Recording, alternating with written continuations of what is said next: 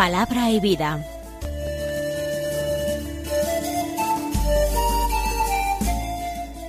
Con el Padre Manuel Horta, desde Sevilla.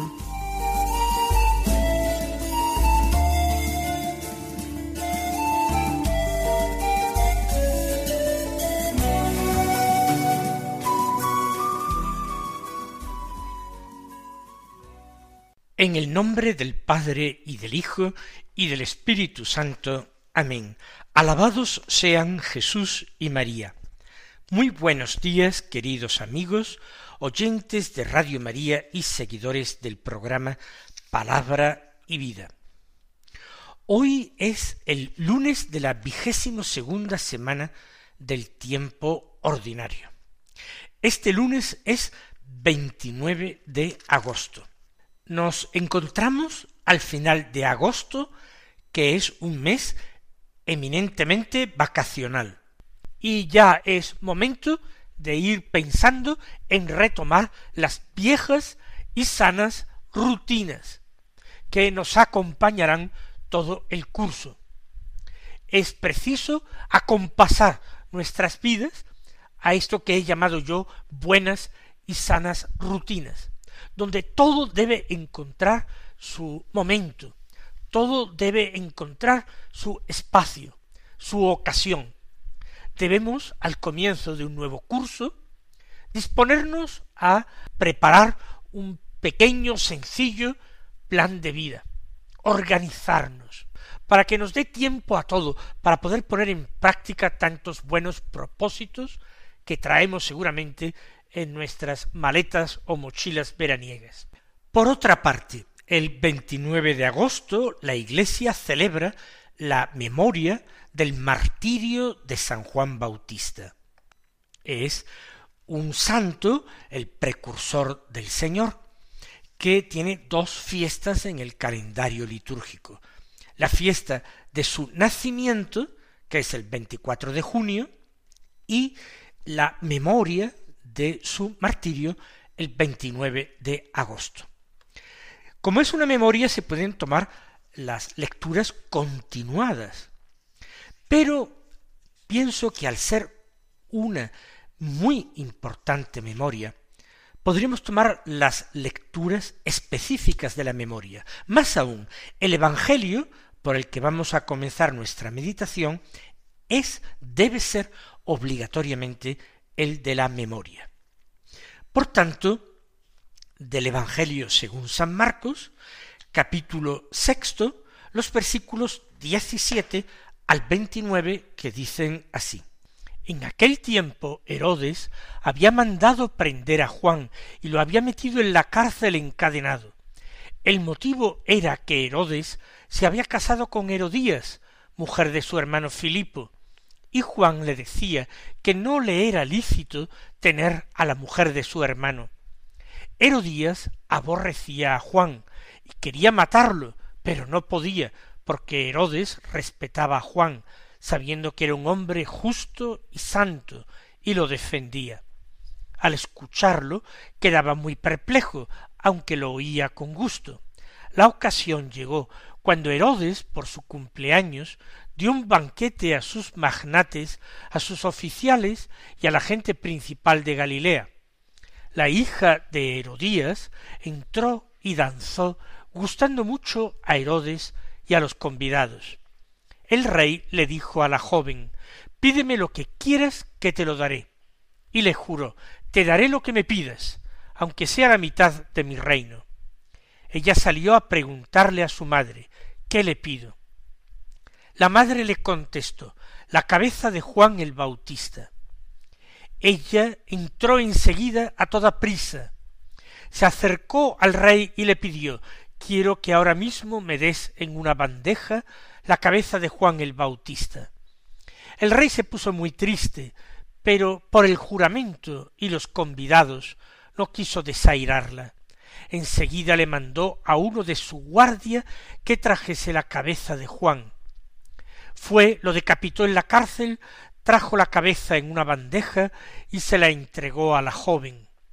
La joven se la entregó a su madre. Al enterarse sus discípulos, fueron a recoger el cadáver y lo pusieron en un sepulcro. La primera cosa de la que nos informa el evangelista Marcos es del hecho de la prisión de Juan. De hecho, nos va a narrar esta prisión no por su orden en el Evangelio, sino cuando se prepara a narrar su muerte. Entonces cuenta las circunstancias que llevaron a aquel crimen. Herodes, este Herodes es el hijo de Herodes el Grande, el que había matado a los inocentes, el que había reconstruido el templo de Jerusalén y sobre todo lo había embellecido, porque era una familia de origen extranjero, no eran judíos de raza, procedían de Edom, un pueblo despreciable y enemigo de los judíos, pero había sido llevado al trono real por los romanos. Eran aliados firmes en aquel oriente próximo del imperio romano.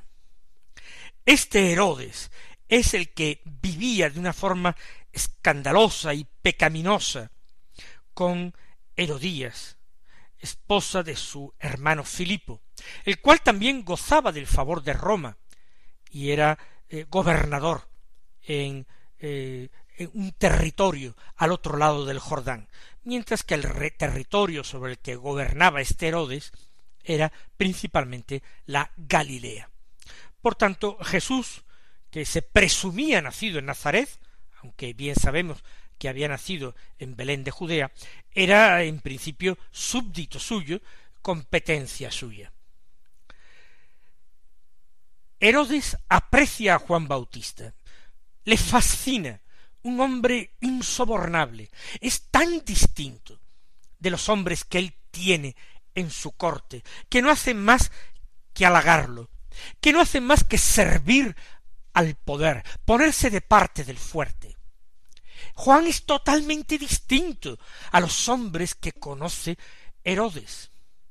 Él sirve a la verdad, él está plenamente convencido de las verdades de su religión del judaísmo, mientras que tantos sacerdotes que conoce Herodes se pliegan a sus caprichos y relativizan su fe y los mandamientos.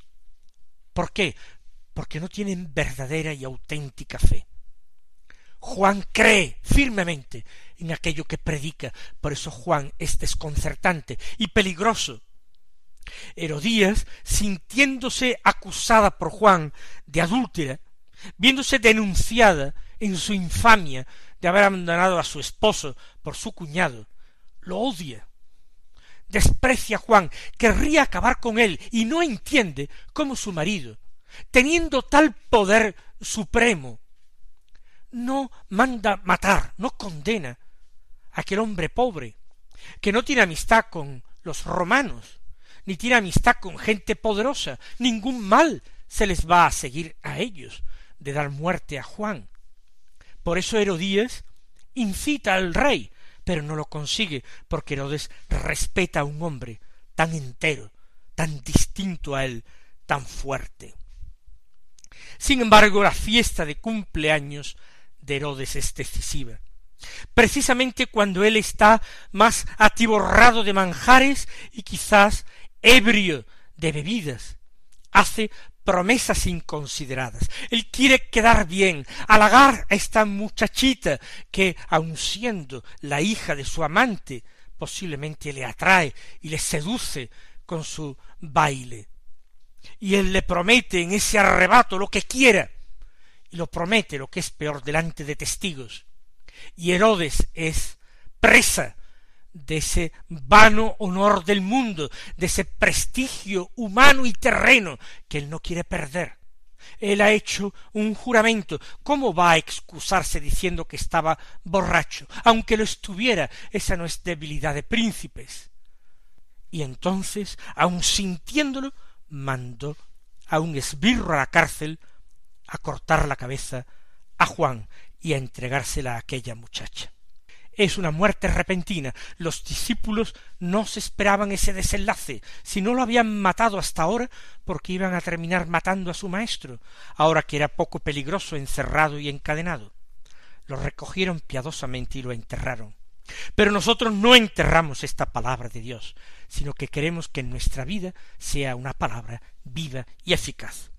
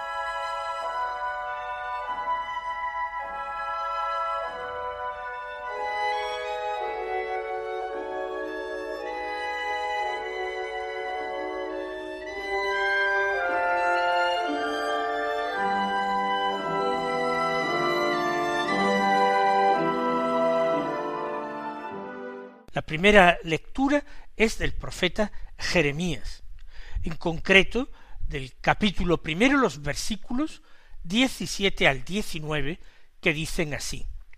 En aquellos días me vino esta palabra del Señor. Cíñete los lomos, prepárate para decirles todo lo que yo te mande. No les tengas miedo, o seré yo quien te intimide. Desde ahora te convierto en plaza fuerte, en columna de hierro y muralla de bronce, frente a todo el país, frente a los reyes y príncipes de Judá, frente a los sacerdotes y al pueblo de la tierra. Lucharán contra ti, pero no te podrán, porque yo estoy contigo para librarte, oráculo del Señor. Hemos escuchado la vocación del profeta Jeremías. Juan Bautista fue un profeta, no cualquier profeta, sino como Jesús aseguró, el mayor de los profetas, el mayor, el más grande, el definitivo, el último. Todos los otros profetas, incluido Jeremías, señalaron al Mesías de lejos, quiero decir a la distancia de siglos. Mientras que Juan Bautista pudo perfectamente señalarle con la mano y decir a sus propios discípulos, ese es, ese es el Cordero de Dios, el que quita los pecados del mundo. Ese es aquel de quien yo he dado testimonio. Ese es el que yo he confesado que era más grande que yo y que no soy digno de inclinarme ante él para desatarle la correa de sus sandalias. Ahí está la grandeza de Juan. Pero los profetas eh, anteriores, profetas tan santos como Jeremías, son también figura del Bautista. Y la vocación profética, ya lo hemos visto, no es una vocación fácil. La vocación profética no es fácil. El verdadero profeta es perseguido. porque los falsos profetas halagan los oídos de la gente, les dicen lo que la gente quiere escuchar, y por eso son aplaudidos y gozan del favor de los poderosos, de los reyes, de los nobles, de los ricos, mientras que los verdaderos profetas denuncian los pecados del pueblo, de los grandes, de los nobles, del rey, pero también del pueblo llano que se dejaba contaminar por la idolatría y daba culto a los Baales. Por eso en esta vocación que recibe el profeta Jeremías, lo que hace Dios es no solamente designarle, sino también fortalecerle y darle ánimos. Los necesitaría en el desempeño de su ministerio. En aquellos días recibí esta palabra del Señor. Cíñete los lomos, ponte en pie y diles lo que yo te mando. Se está pidiendo en primer lugar una actitud de disponibilidad y entrega por parte de Jeremías. Ceñirse los lomos es recogerse el vestido un poco más alto, de tal manera que la orla del vestido, del manto, de la túnica, no roce el suelo.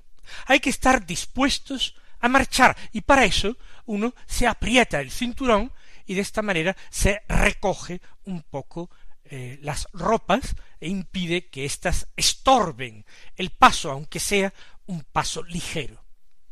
Estar dispuesto para ir y para ir con prontitud, con ligereza, allá donde el Señor le envíe. Cíñete los lomos. Después ponte en pie. Es la secuencia normal. Ponte en pie para caminar o ponte en pie para mostrar ante mí, el Señor, tu respeto, tu atención. Los súbditos escuchan de pie a sus reyes. Y por último, diles lo que yo te mando. La vocación es profética. Profeta viene del verbo griego profemi, que significa hablar de parte de alguien o hablar en favor de, de alguien. Por tanto, el profeta es el que va a hablar de parte de Dios. Dios tiene un mensaje que comunicar y lo va a comunicar por medio de la persona que él escoge. La misión, la responsabilidad del pueblo es reconocer en el profeta un verdadero enviado de Dios. Para eso tiene que discernir a través de las señales, de la forma de vida de aquel hombre, incluso del contenido de su enseñanza y por parte del profeta la valentía y ya lo hemos dicho, la disponibilidad. Diles lo que yo te mande. Por cobardía no vayas a decir menos. Por vanidad no vayas a decir más. Y estos dos peligros impregnan toda la historia del profetismo y toda la historia de la salvación, la historia de las relaciones de los hombres con Dios la cobardía o la vanidad. Cobardía para callar parte del mensaje que resulta menos popular, menos comprensible para la gente, más, nosotros diríamos hoy, más políticamente incorrecto. Miedo para callar o vanidad, para adornar las cosas, para pintarlas con colores más agradables, para permitir que la píldora sea más fácilmente tragada, de alguna manera descafeinar eh, el, el mensaje que hay que transmitir. Vanidad, deseo de quedar bien, miedo y deseo de ser perseguido y temor a ser perseguido. No les tengas miedo, dice el Señor, porque si no, yo te meteré miedo de ellos. Audacia, valentía. El Señor está con el profeta, está con Jeremías, no lo va a abandonar. Lo único terrible sería que el profeta abandonara a su Señor. Entonces sí que iba a padecer miedo. Pero mientras se mantenga fiel al Señor, mientras siga exactamente sus instrucciones, no tiene nada que temer porque está a su lado, está con él el fuerte de Israel. Si no, yo te meteré miedo de ellos mira que yo te convierto hoy. Es gracia de Dios. No es que el profeta haya evolucionado humanamente, no. El Señor se lo concede de golpe y porrazo. Yo te convierto hoy, por mi palabra, con mi palabra te convierto en columna, plaza fuerte, columna de hierro, muralla de bronce. Es la idea de la fortaleza, de la solidez, plaza fuerte, inexpugnable. Es imposible que los enemigos la conquisten. Yo te convierto en plaza fuerte, columna de hierro. ¿Quién la derribará si está firmemente cimentada en tierra y la columna es de hierro? ¿Quién logrará doblarla? Muralla de bronce ni las máquinas de guerra, ni las flechas incendiarias, ni catapultas, ni ningún otro ingenio militar puede contra una muralla que sea de bronce. Pues todo eso, todo eso es la imagen o el símbolo que emplea Dios para asegurarle a Jeremías la fortaleza que va a tener a partir de ese momento y el apoyo del mismo Dios de que va a gozar pero te convierte en todo esto frente a todo el país, frente a los reyes y príncipes de Judá, frente a los sacerdotes y la gente del campo. Es decir, contra todos, contra grandes y pequeños, nobles o plebeyos, ricos o pobres. Te convierto en tal cosa. No van a poder contigo, ni los reyes de la casa de Judá, ni los sacerdotes son personajes ungidos. Tanto el rey en el reino de Judá como los sacerdotes eran ungidos del Señor. Pero se calcula de que ellos, aun siendo ungidos, puedan perseguir al verdadero profeta. De hecho, así fue con Jesús. Jesús murió víctima de la conjura de los eh, representantes de su pueblo, de la nobleza y de los sacerdotes de su pueblo frente a ellos, pero también frente a la gente del campo, a la gente sencilla, también frente a ellos. Yo te sostengo y te hago fuerte. Lucharán contra ti, eso seguro. No ha habido profeta que no haya sido combatido, despreciado, calumniado, encarcelado. Lucharán contra ti, pero no te podrán. No te podrán porque yo estoy contigo para librarte. Eso sí, nosotros sabemos que el auxilio que presta el Señor no es siempre el bienestar físico. La persecución de los profetas llevó en muchísimos casos a la muerte de éstos, o al destierro, al martirio. Sin embargo, esa fortaleza y esa salvación que ofrece el Señor no es simplemente una seguridad humana, un bienestar terreno. El Señor les está prometiendo la participación en un proyecto mucho más grandioso. Les está prometiendo su ciudadanía en un reino que no es el de Judá, sino que es el reino de Dios. El Señor os colme de bendiciones, os conceda las gracias y fortaleza de los profetas, y hasta mañana, si Dios quiere.